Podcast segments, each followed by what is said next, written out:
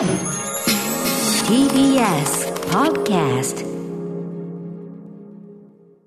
3月30日水曜日時刻は8時になりました TBS ラジオキーステーションにお送りしているアフターシックスジャンクションパーソナリティは私ライムスター歌丸ですそしてはい、水曜パートナー、TBS アナウンサーの日々真央子です。さて、ここからは、聞いた後に世界がちょっと変わるといいなな特集コーナー、ビヨンドザカルチャー。今夜は映画の楽しみ方を深掘りするこんな特集をお送りします題してムービープラス副音声でムービートークプレゼンツ魅惑の副音声の世界へようこそ特集。はい、ということで、えーまあ、映画ののソフトね、DVD とかブルーレイの特典に、まあ、特典映像、メイキングなんかついてたりしますけど、私なんか一番楽しみにしているのはですね、やっぱこの副音声というやつでございまして、映画がずっとこう、普通にこう流れていく、その、なんなんていうの？映画を上映しながら、音声のところだけ、えーまあ、監督だとか、キャストだとか、脚本だとか、あるいはまあ評論家、まあ、もうななんか関係者なくなっちゃってる場合は評論家の人がやったりとか、えーその作品のあれをもうずっと画面を見ながら、こう解説していくという副音声。で、これがあまりに好きだから、ライムスターの DVD は必ず副音声が入ってるという。副音声の方が長い。はい、そうそう。ライブより圧倒的に副音声が長い。倍、倍だったりする。ラジオって話が話がありますけど、えーということで、もう本当に僕、その副音声のために買ったりするぐらい、えーまあ、本当にでもそれによっていろんな知識も得られますしね、映画のその作品の方、もっと好きになるというのが副音声、オーディオコメンタリーでございます。えーということで、非常にその映画を深く理解する上で重要なこのコンテンツに関して、番組があるんですよね。そうなんです。そんな副音声を通して映画の魅力を再発見している番組が映画専門の CS チャンネルムービープラスで放送している副音声でムービートークです。ということで今夜はその副音声でムービートークとのオフィシャルコラボレーション企画となっておりオます。フィシャル企画でございます、はいえーゲストにおすすめの副音声やコメンタリーを紹介してもらいつつ、副音声の楽しみやありがたみに迫っていきます。はい。ということで、早速一人目のゲストをご紹介いたします。映画やゲームに詳しいライターで、副音声でムービートーク出演者のお一人でもあります。多田投資さんです。はい。どうもこんばんは。よろしくお願いします。はい、多田さんよろしくお願いします。いろんな形でお世話になっております、多田投資さんです。えー昨年6月のモータルコンバット特集、えー今年2月24日のゲームを映画化さ、えーゲームの映画化作品一人総選挙、大変お世話になりました。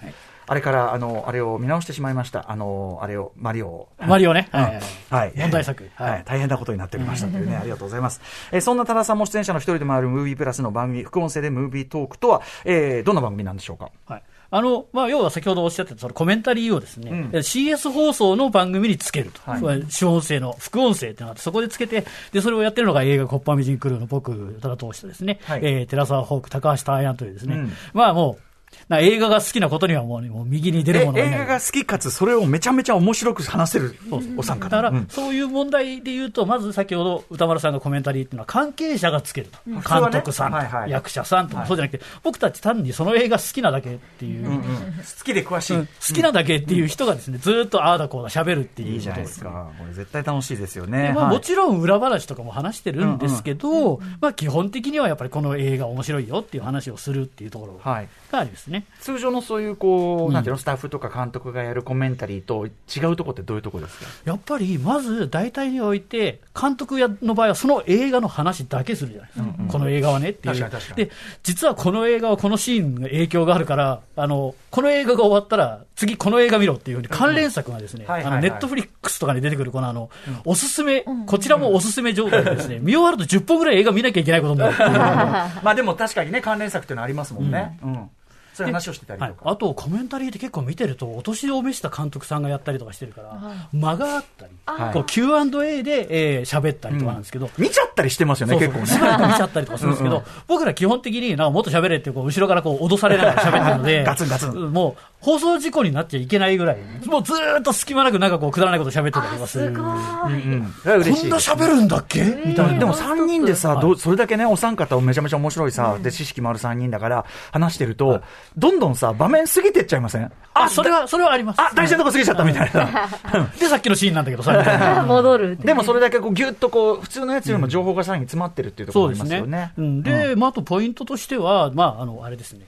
一応、まあ、ざっくりフリーセッションな感じ、うん。うん。軽い打ち合わせ、こういう風な感じでっていうのをやってるんですけど、その時誰が何の話をするかっていうのは一切決めてませんので。別に台本とかはないということですね。だから、うんうん。あの、同じような情報を調べてきて、ああ、君がじゃあ喋ったなら俺はこっち喋るわみたいな感じ。で、結構フリーセッションな感じいいですね。ですね。だから、台本がない感じ。達人たちだな。じゃあ、思わぬ方向に話が膨らんじゃうとかもあるんですか、うん、見て見終わって、見ていくと、あこの映画、実はこういう映画だったんだねっていうのを、あの見る前は気づかなかったことで気づいて終わるっていう。めちゃくちゃいい。なだから後半、感心して終わって、みんな、あえー。とか言ってて、初見かみたいな感じになってるっていう。めちゃいい、えーでもこれだけね、映画未講者のお三方でも、その話して、もう一回見ることで発見があるって、超いい話、そうですね。だから、まあ、過去のラインナップっていうのはあまりまあ、うん。今回の話とはあれなんですけど、はい。例えば、エクソシストとか、もう何度とね、ジョーズとかそういうのはまあ問題がない作品ですけど、あの、えースタローンのコブラとかですね、うんうん。えーシュワルツェネッガーのイレイザーとか、はいはい。何の話をするのかって思うようええなところが見てこう、はははって呆れてるだけで話が終わるようなものが多かったですけど、実はその80年代と70年代の映画のミッシングリンクっていう風なシーンだったり、はい殺人鬼っていうものが事件をニュースで見るものがだんだんエンタメに変わっていったのがコブラだったはいそういう新たな発見っていうものをはいしていって、かつ我々も話し終わるまでそれがわからないというですね面白い、最初こうだと思ってたものより深いところに行くですわけですもんね、すごい。だから、だからなんていうんですかね、その、一緒に見ている感はあるんじゃないですか。俺俺が途中で気づいたみたいな。はいはいああーとか言ったりとかしてますからねああ、いいえなーでも4人目になれるっていそういですことだね、そういうね。ことだね、本当だね。うんうんうんだから、なんかこう、スタッフさんのこの家族の方で、えーコブラをですね、あの、いきなり、普通コメンタリーっていうのは映画を見た人が見るもんじゃないですか。うんうんうん初見で見て面白かったらしいですから。ああ。なんかこの人たちなんかわちゃわちゃやってるけど面白そうみたいな感じではあったらしいので。コブラとかは逆に素で見るよりいいかもよ。そうか、そういうみたいなこと効果もあるかもしれないっていうことですかね。はい。あとはやっぱりさ、っき、その、一緒に見ている感って言いましたけど、あの、我々結構真面目に喋ってるかというと、そうじゃなくてですね、例えば、えー顔芸ってあるじゃないですか。まあ、役者の大顔相撲、顔相撲。そうそう。シャイニングのジャック・ニコルソンとかものすごい顔するわけですよ。ええええ全編、はいそうすると我々も笑っちゃうんですよ。ブワーとかで笑っちゃったりとかしててですね。そういうこう本当に一緒に見ている感っていう、はいはい真面目な話題してたのに画面がすごいと笑って話忘れるとかですね。結構そういう、その辺も一緒に見ている感がある。うんうんで、ただしです、一つだけ欠点があるとすると、あの、やっぱりこの昔の映画ですから、最近の映画と違って、女性の裸が出てくるじゃないですか。ええそうすると、あの、女性の裸が映ったお茶の間状態になってですねなんか我々もちょっと気まずくなって、ちょっと全員黙りがちになるいう。いいとした大人が。ええっと、みたいになるっていう。そこだけが弱点ですね。いや、いいですね。ちょっと良識ある大人として。ドラえもんのネズミみたいな感じで、女性の裸だけはちょっと、うん、うんってなっちゃう。実は、実は奥手な。いや、でも、あの、すごい楽しそう、本当に。うんえーということで、えっ、と、やってらっしゃる。これちなみに、えっ、と、やってるのは、むえ CS 映画チャンネル、ムービープラスの、毎月第3月曜夜9時からの放送ということなんで、だからもう夜9時に集合みたいな感じね。部室に集合みたいそう、なまさかの月句ですからね。うん本当だ。本当だ月句だ。月句集合みたいな感じでやってるという。はい。もうどれをとってもめちゃくちゃ面白そうです。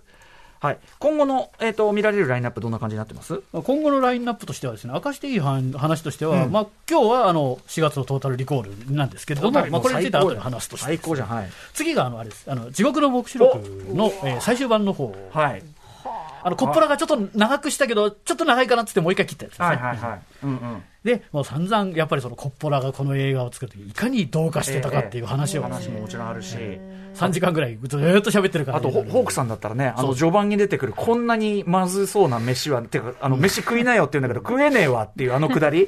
あのテラスワホークの語る地獄の黙示録というだけでも十分フックになるんじゃないかと。あの、問題のくだりが皆さん見れますから。あの、あの、本当に気まずい食、ね、食事進められる。あとは、まあそうですね。で、次がカラー、えーその次、えー6月が、えーカラーアウトオブスペースうんうんって、あの、ニコラス・ケイジのクトゥルフ映はいは画いですね。でやったりとかするんですけど、ああと話としては、歌丸さんの話としては、あの、何？銃、我々はみんええな、あの、ガンアクション好きはい、ガンアクション好きだから。銃の表現が異様に説明が詳しい。いいですね。いいですこんなに銃の説明が詳しいコメンタリーはないっていう。いや、最高。だから、ね、ジョン・ミック見るんだったら、やっぱそこはねはい、とかね、そういうことですもんね。ジョン・ウィックの時のキアヌ・リーブスの銃の弾を入れ替えるシーンを見るだけで酒が飲めるっていうあれ話をずっのとしてますから。ショットガンシェルの入れ方とか、あれはもう、もうキアヌゲーだからね、あれね。キアヌゲすごいですよ、あれ、あー本当に。しかも、あの、僕が出て、入ってますから、そのキアヌ・リーブスの銃の変え方をパロディにしてる、サイバーパンク2077のゲームの話とか、スカーフェイスのコメンタリーの時は幻のゲーム版のスカーフェイスの話とかまで言ってるので、ゲームの話と映画をリンクさせるのはなかなかゲームの話まで言ってるコメンタリーは多分我々だけなんじゃないかなっていう。濃い内容が濃い。いやー、超最高です。すごといういな絶対面白いに決どってかまっる。引っかかりは絶対あるはず。そして作品は名作が多いっていう。で、そうですよね。だから見慣れたやつでもめっちゃ新鮮に見えるってことだから、これ本当最高じゃん？明かせないですけど、これからも、え、こんな作品をこいつらに任せていいの？みたいなのが来たりするので、ええ文芸映画とか見せてみたいわ。あああっていう、困るみたいな。困るのと、あと僕がやってみて、個人的にやってみたいのは、喧嘩し始めるが欲しいです。解釈の分かれるやつやってみたいです。あー、ー確かに。だって何言ってんの？お前、表出ろみたいなやつが見確かにたいっていう確かに。そういうものもありますもんね、当然ね、分かれるコメンタリーの可能性を広げていきたい。最後、物別れに。一人いないみたいな。濃厚だなはい、ということで、ぜひ皆さん、えっ、と、副音声でムービートーク、もうお話だけでもめちゃくちゃ面白そうなの伝わったかと思いますが、今日はですね、あの、そもそも副音声最高だなっていうのが僕もありましてですね、えーま、皆さんに今日、指揮者の皆さんにですね、おすすめ副音声というのをい。ろんなソフトとかで見れるやつ、うん。えー押していただけるので、多田さんにもぜひはい。ご紹介いただきたいんですけど。権利物だから、結構権利が限られてるので、面白いコメンタリーは結構絶版になっちゃうことが多い。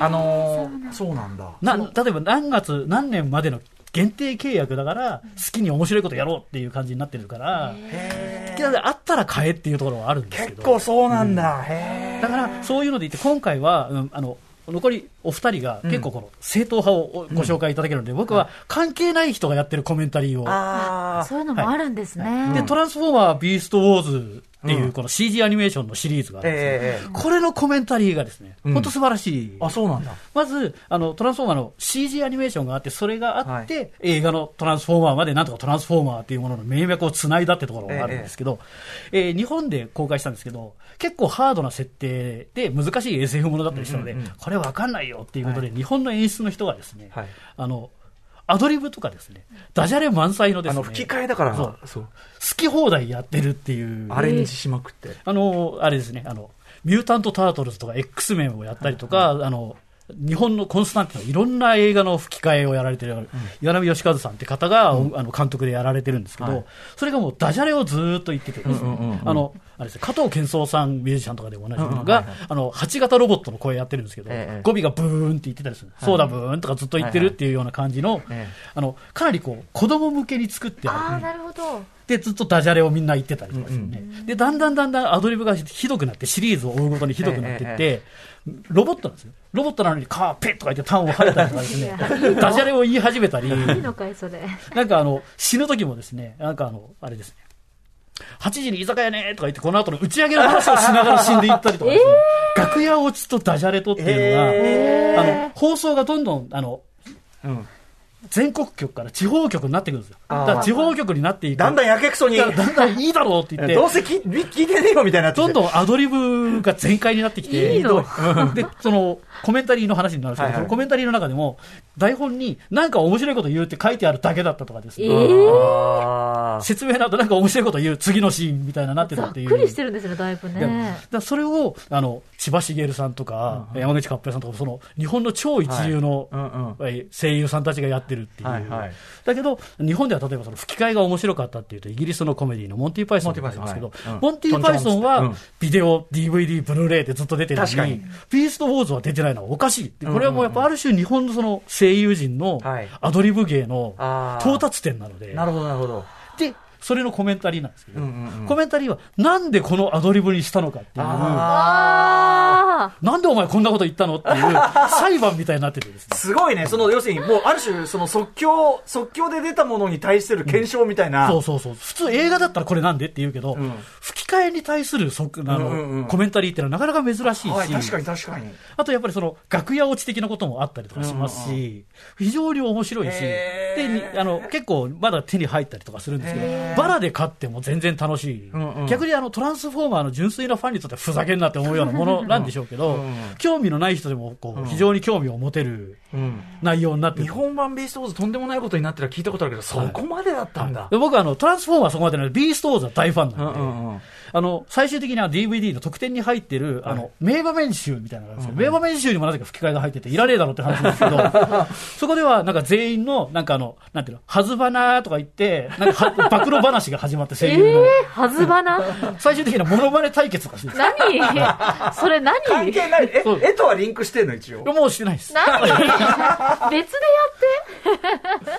らこれはいいもん手に入ったなやっていう。すごい、レア感がすごいですね。新品ですねだからね本本当にだけど、珍品なんだけど、だけどその芸をね日本のトップ声優たちがやってるっていう。確かに。しかもどんどん追い詰められてて、演出として、なぜこうなったかっていう、逆に声優としての底力が見えるっていうところも面白い。当えトランスフォームぜひ探してみてください。はいバラで買っても面白いと思う。ーはあここでしか聞けないですもんね。面白いさらに。で、もう一本。うんで、これはですね、えー日本でも出てる、今製品として発売されている、はい。ショーガールですね。うん。ポール・バーホーベン。はい。えーラスベガスのこう、うん。あの、ストリップショーに命を懸ける女たちの話ですけど、下水、下品な。で、僕はもう、ショーガールは、あの、出るたびに、世界のショーガールを買うっていう使命があるのでなるほど、アメリカ版を買ったり、アメリカ版ブルーレイを買ったりとかして、特典が全部違うんですけど、はい。海外版にはコメンタリーが入ってるんです、うん。でそれが全く無関係、我々より関係がないっていうか、世界一ショーガールが好きだっていう男のコメンタリーが入ってる。えー。ファンなんだ。ファンえー。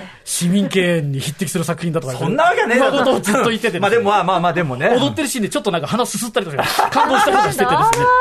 すごい。いいね、でも、あの、敵に敵に。うん。これ素晴らしいんですけど、これ、一個一個、あの、副音声にも権利のお金がかかるんですよ。というわけで、日本版で今出てま、あの、4K ブルーレイが出てますけど、ん残念ながらそれは入ってない。えー、残念。ですが、うんえーもう一つそのトリコメンタリーっていうか、ちょこっと外れますけど、トリビア字幕っていう字幕で、あの、はいはいそこの豆知識が出るんはい。ふっとこうね、出るモードみたいなブルーレイとかありますよね。うんあんまりないんですけど、これは、なんかあの女性と男性がプールの中でラブシーンになると、あの、ベガスでのプールの清掃代は何ドルですとかですね。えーそういうったらい豆知識が出て、つまりコメンタリーっていうのは役に立つ知識。ここはこうだったんだって思えうシーン映画に関係ないトリビアなんですか？そうそう。あ映画に関係あるものもあるんですけどあるある。うん、大体しょうもないっていう。うん。映画に出てくる女性の、えー胸の総数何個とか知らねえよ。どうでもいいわ、みたいな興味ない。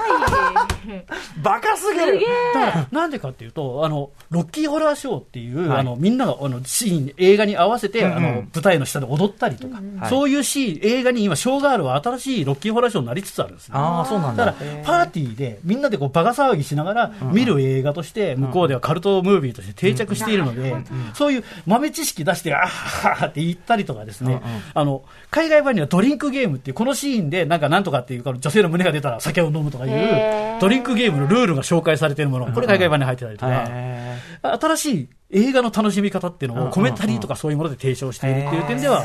日本版もその字幕見られますので、しかもその字幕全編入ってるので、最後まで入っている。ので、非常に面白い。なるほどね。そういうでも文脈、そういうためのものなんだって分かってれば。うん。そう、あの、映画についても関係あるんですけど、あの、なんていうの、役に立たない。うん。あとは、あの、この DVD はこれは日本であの、ね、ヒッチャーとかいろいろ出してる、まあ、そのブランドで買っときゃ間違いない。ゼクーさんが出してるんですけど、あの、ポール・バーホーベンの最近話題になったあの、アカデミー賞の前日にやるラジー賞っていうええ。最低の映画賞があるんですけど、ポール・バーホーベンってそこに授賞式に参加したっていうので、行ったんだよね。有名な監督なんですよ。普通その、馬鹿にされてるわけだから、本人なんか絶対行かないんだけど、取り、ね、受けに行っそうこのたんですよねショーガールで何部門か総なめにした最低映画を総なめにしたときに、ありがとうって言ったっていう、その映像が入ってる。やべえ、かっこいいえー映像なが。うん。ありがとうっつって、この最最低トロフィー持ってやってるっていう、の映像だけでも買う価値がある。最高の男ですね、やっぱああ、でも本当ソフトならではの楽しみ方ですよね。その中のま豆知識でお酒飲んだりとかね。だから映画っていうのはただ見るだけじゃなくて、うんさやっぱり一緒にワイワイ言いながら楽しんだりとかっていうこともできるっていうのも、やっぱりコメンタリーをわりかし思い出させてくれるし。こうやってめめで返すっていうかね、はいそういうことだもんね。ああと、一人で見てても一緒に誰かと見てる感っていうのはあるかもしれないです。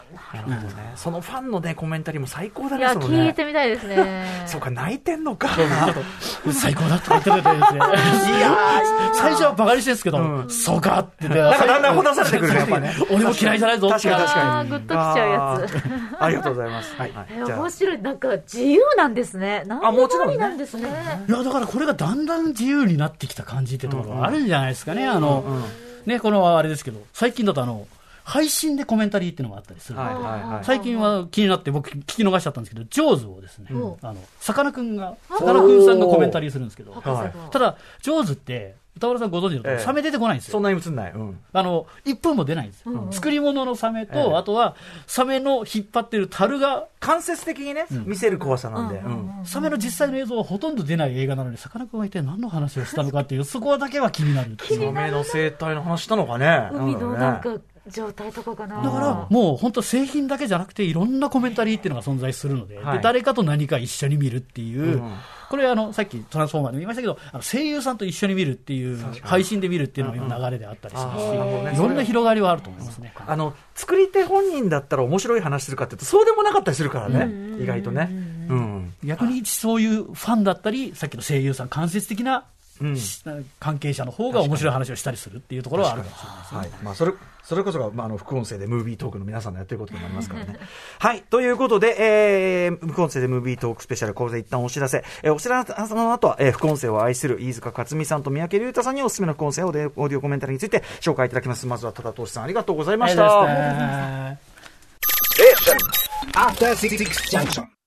時刻は8時20間もなく2分になるところです、TBS ラジオキーステーションにお送りしていますアフターシックスジャンクション生放送ですさてこの時間はムービープラス副音声でムービートークプレゼンツ魅惑の副音声の世界へようこそ特集はい。ということで、お知らせの前はまさにそのね、副音声でムービートークメンツでもございます、多田投資さんに、えー、ちょっとこう、変化球と言いましょうかね。こんなのもありなんだというね、副音声が聞けるソフトをご紹介いただきました。えーここからはバトンタッチして、この方におすすめの副音声、オーディオコメンタリーをご紹介いただきます。映画ライターの飯塚克美さんです。こんばんは。こんばんは。はい、いらっしゃいませ。スタジオ直接お話するの結構久しぶりかもしれないですね。そうですねねはい。あの、いつもいつもお世話になっております。やっておりますではでは、飯塚さんご紹介お願いします。はい、簡単にご紹介いたします。映画ソフトに詳しい映画ライターでいらっしゃいます。雑誌 DVD& 動画配信データなどで映画ソフトの紹介やレビューを担当されています。はい、この番組でも、あの最新ソフト、特にその副音声やメイキングの特典が充実しているやつを教えてください。もう完全に僕のリクエストなんですけど、はい、えー、ご紹介いただいてるんですけど、今夜は飯塚さん、どんな感じのチョイスしていただいてますか？はい。えー今夜はですね、あの、今は亡き名優、名監督の声を聞聞くことができるっていうのも、まあ、オーディオコメンタリーの非常にその重要な部分ではないかなっていうふうに思って、うん。まあ、あの、映画ファンなら、絶対名前聞いたことある、あの、映画人のはい。音声解説をご紹介させてもらいたいと思います。結構、そう、確かにもうね、今となっては、これ音声、貴重だよね、みたいなのが。もうなくなっちゃったら取り直しできませんから。ね。そうですね。本人が語った、だからその、やっぱり先すみません。訂正いたします。本人が語ってる解説が面白いとは限らないですけど、それ自体大切ですよ。はいそれも。訂正いたします。はい。ということで、えー早速じゃあご紹介お願いします。はい。まあ、まず一本目ですね。あの、フランス・ヌーベルバーグの名作の突然炎のごとく。はい。トリュフォー。ええうんあのフランスはトリュフォーですね、うんであの男性2人、女性1人の恋愛模様をすごく軽いタッチでうん描いた、まあ、大傑作で、はいこの主演のジャンヌ・モローが、ええあのまあ、2017年にもう亡くなってますけども、あの音声解説をしてるんですよね。へええーうん。多分2004年に国内版の DVD が出て、それに入ってたんで、はい。あのそのちょっと前に収録したんではないかなというふうに思ってます。全編解説してる。はい全編解説。えーすげえ。で、あの、聞き手はあのフランスの映画評論家のセルジュ・トゥピアナさんっていう人がやってるんですけども、まあ、このあの、ずーっと喋りっぱなしっていうわけではなくて、うんうん。まあ、そのところどころで、まあ、あの、さっき映画見てる、はい。見ちゃうみたいな話ありましたけど、映画見ながら、あの、ところどころでこう、話を進めていくっていうタイプのものでして、うんうん結構ジャンヌ・モロー、記憶がときすごいはっきりしていて、いろんなこと喋ってくれるんですよね。うん。ですごいその言葉の選び方が綺麗で、はい。そのたラウル・クタールっていう人がカメラマンやってるんですけど、ええ彼のそのカメラワークとかをはい。素敵なシャンソンみたいとか、そういうこうこうなんかジャンヌ・モローならではうんの,、うんうん。あの解説をしてるのがすごいねすごくこうすごいこう、なんていうか、素うん。な感じもっでして。と好きになっちゃいますね。ええで、まあ、あの、そのトリュフォーとどういうふうに出会ったかとか、うんうんその現場の雰囲気がすごい少人数で、はいあの、すごい撮りやすかったとか、うんうんまあ、あとその、まあ、こういう、まあ、トリュフォーはもうある程度、まあ、監督でやってましたけど、ええそれでもやっぱり資金が足りなくなっちゃったら、まあ、ベテラン女優だったジャンヌ・モローが、その資金援助をしたりとか。あそうなん助けてあげたんだ、そういうことをしたりとか、うんうん。まあ、あとそのジャンヌ・モローが個人でそのロールス・ロイス中古のやつ持ってたらしいんで,、ええ。で結構美術にもいろいろ口出しをしたかったんで,、うんうん。で自分でこういうものをあのあいいんじゃない、いい。んじゃないっていう結構現場の小道具とかも、はい。その解説の中であこれ私が用意したスカーフとかこれはえ。え青,、青かったのよとかそういうこととかいろいろ喋ってくれて。えでそういうことを、で、それも彼女自身がそれで、その、く自分の車で運んだりしたとか、そういうことも話してくれるんですよね。なんかジャンヌ・モローにしてもうなんていうのかな青春だったのかななんかね。多分ね、すごく楽しかったんだと思います、ね。この撮影自体が。うわなんかいいな。なんかあの映画の感じと相まってなんか、ええ。それ込みでいいっすねなんかね。そうなんですよ。で、まあ、あの、あと、この映画って、あの、ほぼ全編アフレコなんですよね。うんうんうん。まあ、当時はそのよ、まあ、そういう登録っていうシステムがまだ発達してなかったっていうのもあって、はい。でそういうアフレコ自体もあのすごく楽しんでいて、そのアフレコ、まあ、その今の時代だと、すごい登録が当たり前になっちゃってるから、うん。セリフですね、うん。あのまあ、アフレコをすることがその悪いことみたいなふうに思われてるんですけど、ええ。アフレコの方が逆にあの彼女なんかはいい芝居ができたことがあるっていうふうなこともある。あー。語ってたりとかしてまして、すごく面白いですね。うん。であと、あの、セーヌ川に飛び込む場合があるんですけど、うん。うんここのエピソードがちょっと面白くて、ええ。最初スタントマンの女性がいたらしいんですよ。うんうんうん。ところが、スタントマンの女性も怖くなっちゃって、その、景気づけに、ラム酒をずんどんどん飲んでたら自分が酔っ払っちゃって、うん危ないよ。酔いつぶれちゃって、うんうんうん。結局ジャンヌ・モーロが自分でやることになったっていう、そういう話もあって、本末転倒。本当しかも、皮が汚くて、気分が悪くなって、その後2日間寝込んだとやか、うわ最悪だ。せーの川でしょうね。うわそういう話もね、全然素敵じゃない。あったりしましたね。え女優さんっていうか俳優さんっていうか皆さんね。え面白いと思います。そうですね。あ、そうだ、あとね、このね、ディスクの作りでね、あの、面白かったのが、その、音声解説の喋ってる字幕と、その映画の本編の字幕が、フォントが変わってるんではいはい、切り替わった時にすごく見やすいんですよ。ああ同時に。そうかええなるほどなるほど。そういうところもね、その、あの、まあ、これはジャンヌ・モロとはまた別なところですけど、ディスクの作りとして非常にうまく作られているはいはい。音声解説だなと僕は思いましたね。音。声を聞きねちゃんと楽しめる用の配慮もソフトとしてされてるでも一気にこうドキュメンタリー性じゃないですけど、本当にこう思い出のがぎゅっと真空パックされてるってことですもんね。そうですね。すごいな。そもそもね、その、ね、あの、ヌベルバーグってちょっとそういう、こう、その、その時の空気感、真空パック感があるだけに、えーこれはもうぜひ、あの、購入した方は聞いてほしいなって思いましたね。見返したくなりました、ええ突然炎のごとく、これね、副音声でね。はい。えーはいまずは、とフランソワ・トリュフォー、えー突然炎のごとく、もうクラシックですけどね、ご紹介いただきました。はい。続いていきましょうか。えーはい。次は、まあ、僕の大好きな映画で、あの、トビー・フーパー監督の悪魔のいけにえというですね、まあ、ホラー映画のもう金字塔みたいな作品ですよね。はい、もちろんです。ええで、このトビー・フーパー監督っていう、あの、すごいもう、あの、こここの監督はもう、やはり2017年に亡くなってるんですけど、はいうんあの、この、今出てる悪魔のいけにえのよあのブルーレイにははい、4種類音声解説が入ってるんですよ。4種類も。うん。で、そのうち2本に、トビー・フーパー監督の参加している音声解説が入ってて、うんはい一つは95年に入っていて、一つは2014年に入ってるんですね。おーで95年の時は、撮影監督とレザーフェイス役の俳優がうん一緒に3人で喋ってるんですよ。はいで、トビー・フーパー監督って僕もあの、日本に来日した時お会いしたことあるんですけど、ええええこんなに怖い映画を作るのにすごい優しい方なんですね。で、スタッフをすごい大切にするんですよ。はいだから、この3人の音声解説の時だと、うん。自分が前面に出なくて、他のスタッフへ、その役者たちをどんどんどんどん前に出させて、自分はね、一歩下がったところにいようとするんですよ。まあ、いい人だけど、だから僕らとしてはもうちょっと飛びそうそうそうそう、飛び飛の話聞きたいなって思っちゃうじゃないですか。で、そうすると、その、その二人の人たちが、うん。監督、あの時はこう言ってたよね、ああ言ってたよねって逆に今度は監督に話を振ってくれてそういうふうに話が盛り上がって、で、面白い話がその冒頭にナレーションがあるんですけど、そこはあの、オーソン・ウェルズみたいな感じにしたかったんだ、はいはい。あんまりうまくいかなかったけどとか、あとその、レーティングが、その、やっぱりホラー映画作るときってはい、低くしたいんですよね。うんうん。いろんなできるだけが広い人に見ないように。うんだから、できるだけ血を使わないように、血を使わないようにしたっていうふうな話もあって、実はね、あのイメージに反してね、そここまでは出ないですよね。血まみれっ血ていうイメージがあるんですけど、うんうんこれほとんどね、血出てないんですよ。うんうん。ええで、その観客に想像力を抱かせるような演出をしてるのが、すごく怖くって、で、見た、見見終わったらみんな観客は、すごい血まみれの映画を見てしまったと思うんだけど、全然実際見てみると血は出てないっていう、そういう映画なんですよね。そううん。う。んで、あと結構ね、あの、ギャグを混ぜてるんですよね、この映画の中。はいはい。で、結構でも衝撃がありすぎて、うん観客にそのユーモアが理解してもらえるまですごい時時間がかかりましたよね。それこそその、あの、2を自ら作って、ちょっとコメディテイストを入れるまではね。ええうん。だからね、監督が言うには8年ぐらい過ぎるまではね、ユーモア理解してもらえなかったとかね。うんうん。そういう話まあ、ユーモアに行くまでに怖すぎるからってのもあ ああとで、あの、その、結構中盤の怖いところで、はいレザーフェイスにそのマリリン・バーンズっていう女優さんが追っかけられる長いシーンがあるんですけど、はそこなんかは、マリリン・バーンズの足が遅くって、そう、現場で撮影するとすぐ追いついちゃうから、どうやったら追いつかれないように撮るかっていうのをすごく工夫してはい。撮ってましたみたいな、そういう話もね、あったりとか、で、あとその映画ですごい有名な、明け方にそのレザーフェイスが、うん。その、まあ、彼女を逃がしてやったことに怒り狂って、はい。こう、電気のゴキリ持って踊り狂うみあたいな場面が朝焼けのあるんですけど。朝、焼けをバックに踊り狂うというすごいラストなんですけど。映画の中では朝焼けなんですけど、実は夕方だった。ああ、そうだね。そういう話も出ていたりして、はいはい。結構いろいろ話が出ていて、面白いと思います。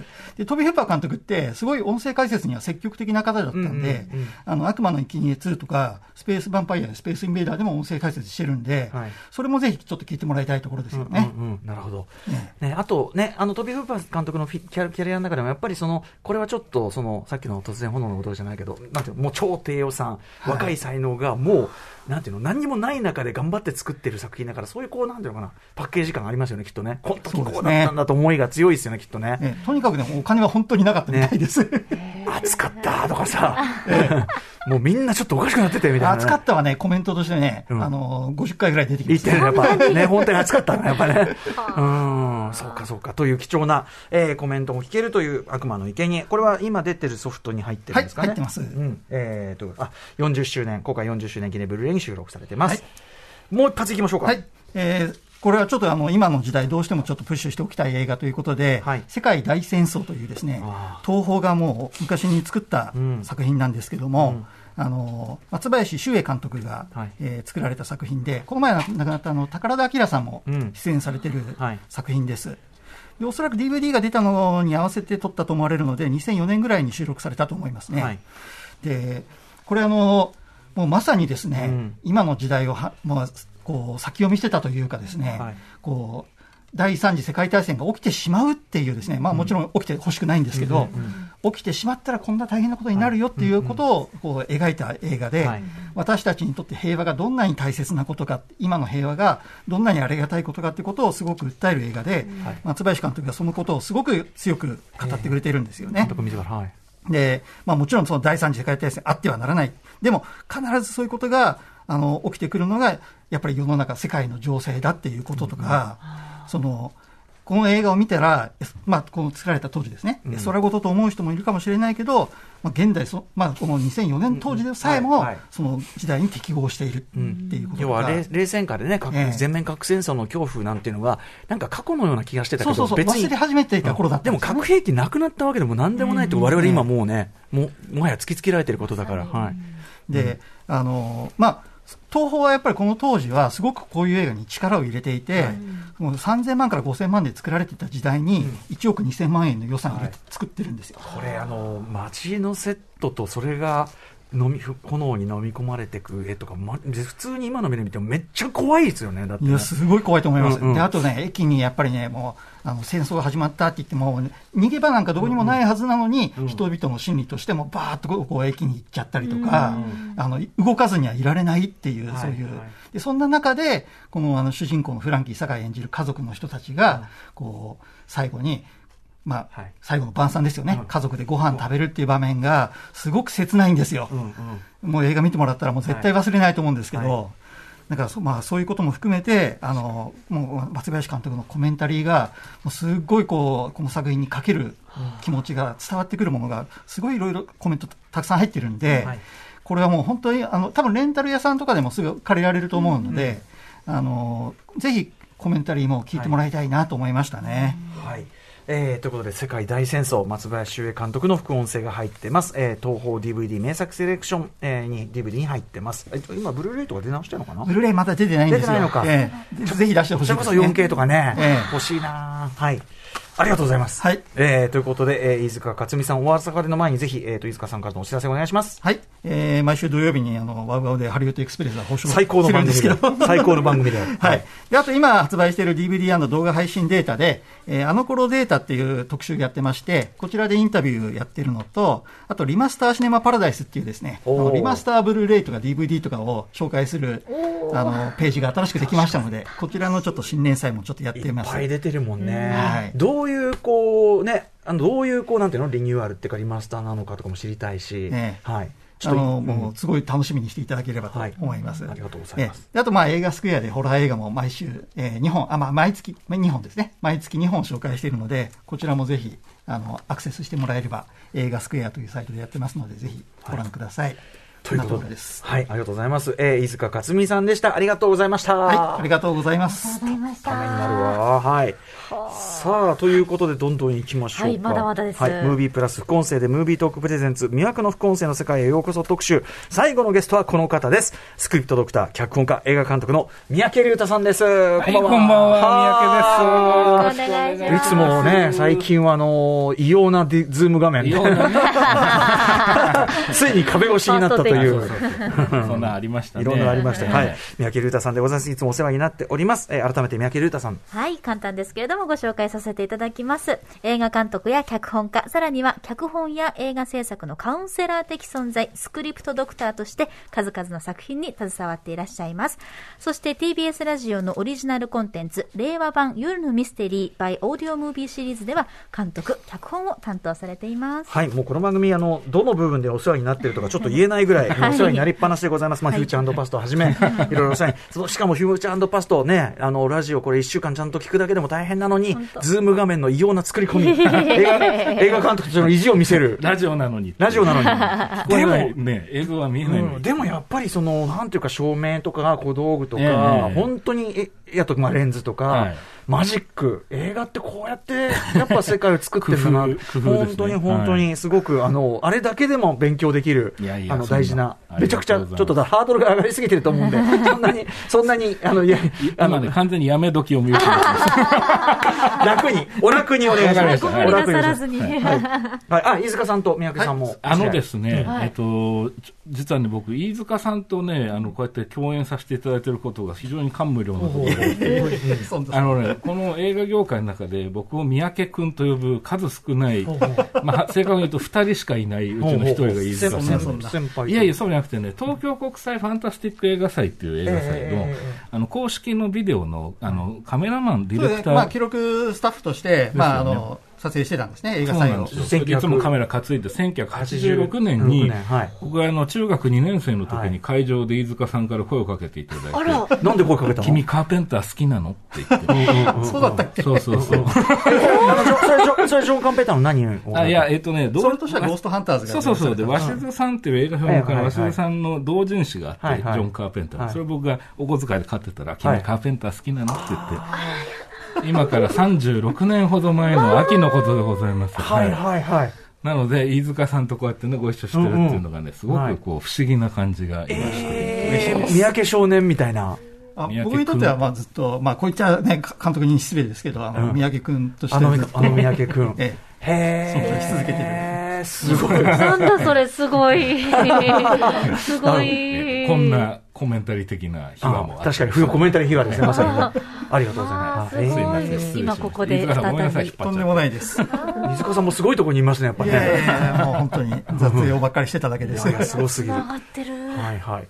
東京国際ね、そのファンタジー映画祭の話とかもいくらでもできますもんね、そういうね。本当はね。の時ね。本当はそうなんですよね。またそういうのもね、しましょうね。はい。はい。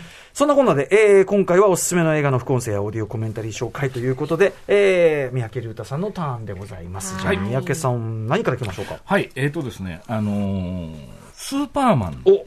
リチャード・ドナー版の、あの、お。歌丸さんも大好きな、ええ。ーディレクターズカット版に入っている、その監督のリチャード・ドナーと、うんトム・マンキウィッツという人のですね、はい対談が。実質、じ一応クリエイティブコンサルタントそうなんですでも実質脚本で。えっ、とですね、そうなんですね。クリエイティブコンサルタントっていう、あんまり聞いたことないクレジットなんですこれいろいろ紆余曲折あって、マリオ・プーゾが脚本ってなってるけど。そうなんです。でも実際は、まあ、ある程度そのスクリプトドクター的な感じもありながら、実際脚本も書かれていて、ほぼ現場の脚本はこのトム・マンキウィッツ版だと。で、で、何が面白いかというと、このコメンタリーは、うんうんあの、脚本家と監督が対談するケースは結構あるんですけど、やっぱり脚本家が現場には立ち会ってなかったりするわけですよね。はいはいところがこのトム・マンキウィッツさんは、はい。そのリチャード・ドナーと本当盟友というか、うんうん。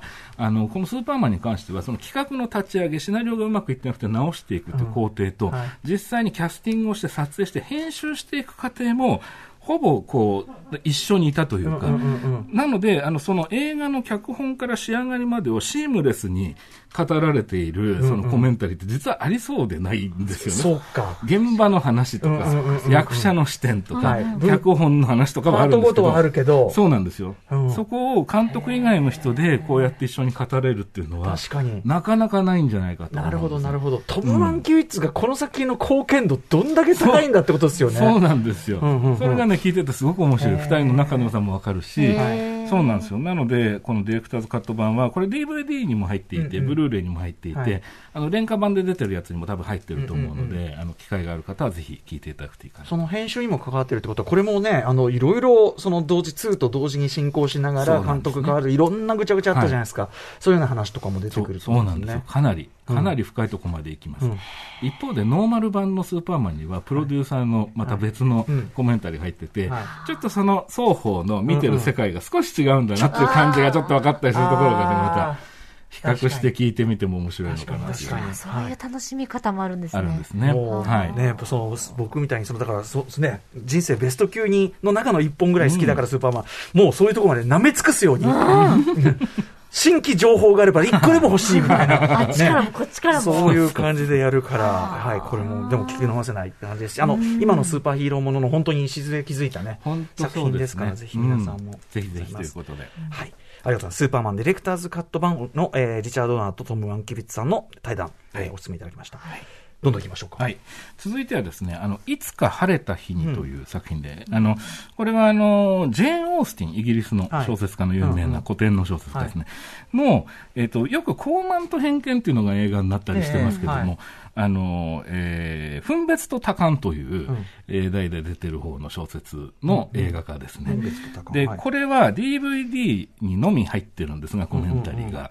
2種類入ってまして、はい。監督とプロデューサー本の人がやってるコメンタリーと、はい。もう一つ僕がね、ちょっとお勧めしたかったのは、はい。2トラック目に入ってるやつで、はいこれが主演のエマ・トンプソンという女優さんが、うんうん実は脚本も書いてるんですよあ、そうなんだ。そうなんですよ。で、実はアカデミー脚色賞を取ってるんですよ。あ、着色賞取ってる。そうなんあ、ですよすげえじゃん。女優が脚色賞を取っているなかなかすごい。なかなかないことですね。うんうんうんで、このエマ・トンプソンが女性のプロデューサーと2人で対談形式で入っているおあのオーディオコメンタリーがありまして、はいはい。でね、これが非常に面白いですね。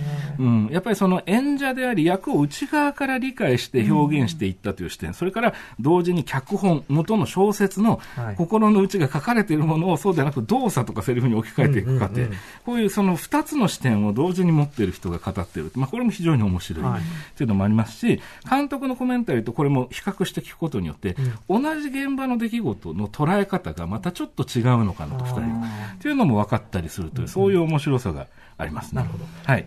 エマ・トンプソンさん、すごいんですね。すごいんです。でね、このエマトンさんのコメンタリーって結構いろんなバージョンがあって、日の名残とか、ああと最近だとラストクリスマスって意外と知られてないですよね。エマトンさんの脚本書いポール・てフェイ。そうですね。そうなんですよ。はいで、いろいろオーディオコメンタリーをやっていて、やっぱり非常にこう俳優としての視点、プロデューサーとしての視点、脚本家としての視点、もういろんな視点が入っていてマルチだな。そうなんですよ。で、これユーモアのセンスもすごくある人なんで、聞いてて楽しいですし、ちょっとエマトンシリーズはおすすめ。エマトン。エマトン。ちょっとエマトンの株が上がるという。エマトンの側がやっちゃって。じゃあ、まずはいつか晴れた日にエマトン。ぜひおすすめですあ、そう、ラストクリスマスもそうなんだ。そうなんですよ。さあ、えー、ちょっと詰め込んでいきましょうか。宮城さん、続いていきましょ続いてはですね、フランスの、うんあの、ちょっとホラーというかスリラー風の映画で、そんなに有名な作品じゃないんですが、ゼム正体不明という作品があります。あ2000年代の後半ぐらいかな。う。見たはず。うん。あ、本当ですか、はいはいで僕すごく大好きな映画なんですけども、これのコメンタリーはですね、あの、キングレコードというところから出されているコメンタリーで、で、そうするといつもバタリアンズと呼ばれている二人の対談形式です、バタリアンズとは、とは、えっ、と、井口昇監督と山口雄大監督のコンビ名です。うんで、大体そのキングレコードのその海外の映画の作品には、はい。お二人のコメンタリーが入ってるんですが、この全部正体不明に関しては、そこに私、三宅がお邪魔をしていて、なるほど、フィーチャリン3グ。人で、そうなんです、3人でこの全部について話してて、へーはい、ちょっと手前味噌で申し訳ないんですけど。いやいや、でもさ、3人の映画監督がね、と珍しい、珍しくこれ。は非常に珍しい。しかもそのさっきの多田さんのあれで言うと、別に作り手ではない。そうそうそう。作品とか直接関係がある人間ではないという、うん。だけど同じジャンルをやっているっていう、そうだから三者三様のそのホラーの作り手でもあるわけで、でその3人がそれぞれの方法論と、その実際に今、目の前で映像が流れている全部の違いであったり、あのそういったような観点というので話すってこと、これはね、い。わゆる部外者コメンタリーの中では結構珍しいタイプなんじゃないかなと思っていて。はい。あの、映画自体が70何分って割と短いタイトな作品で、僕映画自体本当大好きで、あの、なかなか再評価されるタイミングがなくてね。そう、DVD で入ってるんですけど、これ多分レンタルの DVD にも入ってると思うんですあります。あ、本当ですか？歌屋にある。歌屋歌屋に歌屋にあるんだけど、その音声解説チェックしてなかったから、これはしもたと思って、なるほど。はい、ちょっと掘り直します。はい。ちなみに歌屋というのは歌丸さんのあ、僕んちの、はい、僕んちの、あの、はい、僕んちの個人、ほぼレンタルビデオ屋と貸しているぐらいの在庫があるので、歌屋というね。個人経営のレンタルビデオですね。そういう背景があるというね。こういう解説も全部正体不明。はい。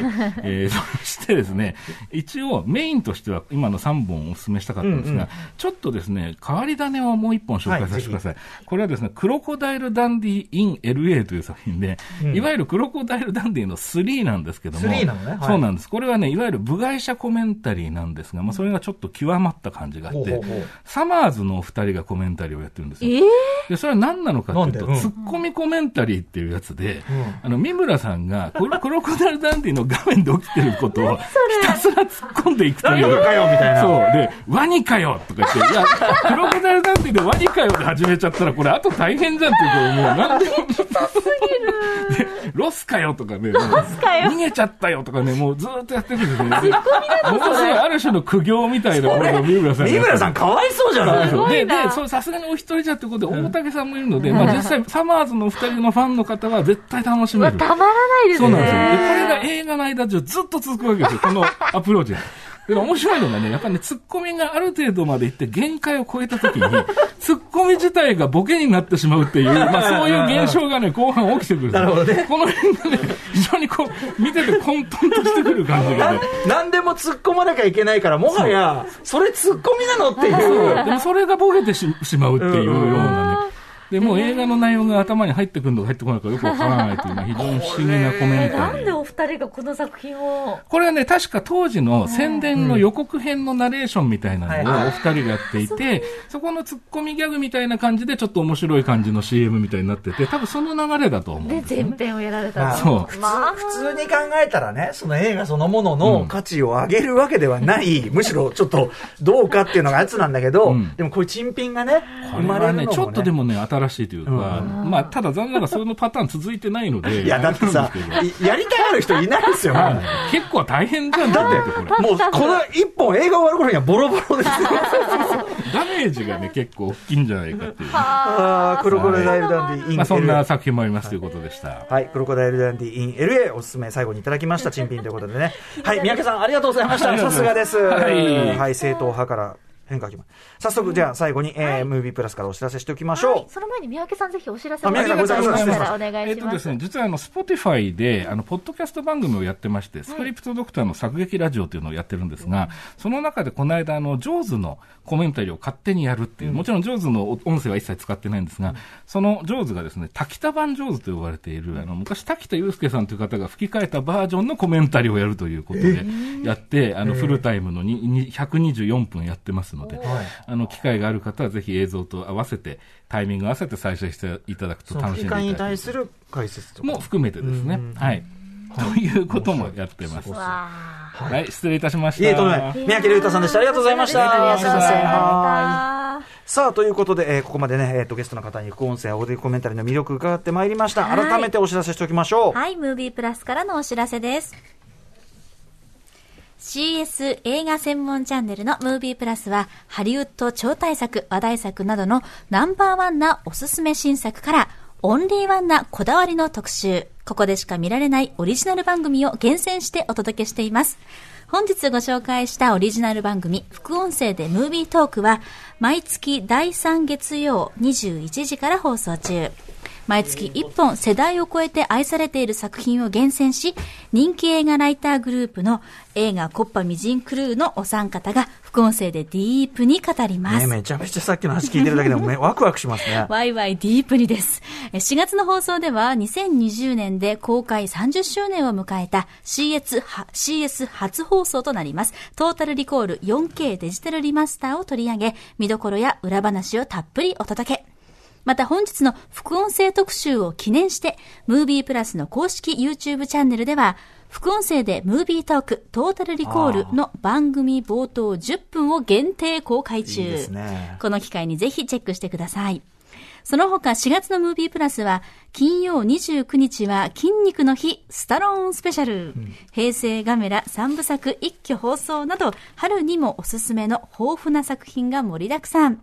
スカパーやケーブルテレビなどでお楽しみいただけます。詳細はムービープラス公式サイトをご覧ください。また、ムービープラス公式ツイッターアカウントでは、おすすめ番組情報を毎日発信していますので、ぜひフォローしてください。はい。ということで、改めてスタジオにはね、多田投資さんに戻っていただきました。はい多田さん。はいえっ、と、どうもその4月放送、トータルリコール。それ、ど、どう組む？もうね。いや、もうでも、文句なしの傑作です傑から。作ですよ、もただ、やっぱりこの、何？アーノルド・シュワルツェネッガーっていうね、う。うん誰でも知ってる人寺澤ホークさんとね、本当よ。しもうしたらもうど、なあ、そしてもう、フォールバーホーベンっていうね、この強烈な二人がですね、はい。えータッグを組んだ映画なわけですが、これ、えー見た方にはわかると思うんですけど、起こっていることが、主人公の頭の中の現あの空想なのか、ん。それって夢なのか、それとも実際に起こっているのかっていうのは、絶えずこの映画については論争される映画なんですよ。はい。はいで、えーシュワルツェネッガーは、あ本当にあったと。ね、自分このスーパーヒーロー大活躍する映画だって言ってて、バーホーベンは最初から、いや、俺これ夢だと思って撮ってる。ん。って言って、えまあ、かつて二人が喋るコメンタリー的なものの中で、ずーっと二人がそれで、仲悪いわけじゃ超仲いいんですけど、はい。論争を繰り広げた。ね。はい。で、それがどちらも、あ、なるほどって思わせるような論拠があるっていうところがあってですね、その辺についても我々がですね、解説しつつ、うん面白いですね。もともとそもそもそのフィリップ・ケイ・ディックっていう人の短編小説から来てるディック映画ってものにもはい触れつつ、だから知らない人にもいろいろ面白いことを言いつつだけどシュワルツェネッガーですから、相変わらず苦痛に顔を歪めたりする、ノーとか言うわけじゃないですか。で、その度に俺らが笑う。そして火星に出てくる、三つ胸のある女性が出てきたりとかするわけですが、それを見てやっぱり我々は黙る。そこはね。そういうこう、まあ、今まで話したようなですね、副音声でムービートークのこの名場面的なシーンがいっぱいあると思いますので、はいあとやっぱり、まあ、本当に、ああ、こういう、実際にこの映画でまた我々新たな発見、あこういうところがあるねっていうふうなことを感じたりとかしてるんですが、それはぜひ見ていただいてですね。はい。な、にあれじゃないですか、こう論論旨展開的に一緒に見ていくから、ああ、なるほどねって思う。ん。です。ここで今パッと結論言っただけでは、え？ってなるんですけど、そうかもしんねえなと思わせると思います。ぜひ、ご覧ください。もう間違いない。もう、あの、最初に見るならこのムービートークね、あの、トータルリコールが一番いいぐらいかもしれない、ひょっとしたら。はい。ということで、えー、副音声でムービートーク、トータルリコール編皆さんぜひにということで、タロトシさんもありがとうございました。どうもありがとうございました。ここまでムービープラス副音声でムービートークプレゼンツ、魅惑の副音声の世界へようこそ特集でした。After Junction.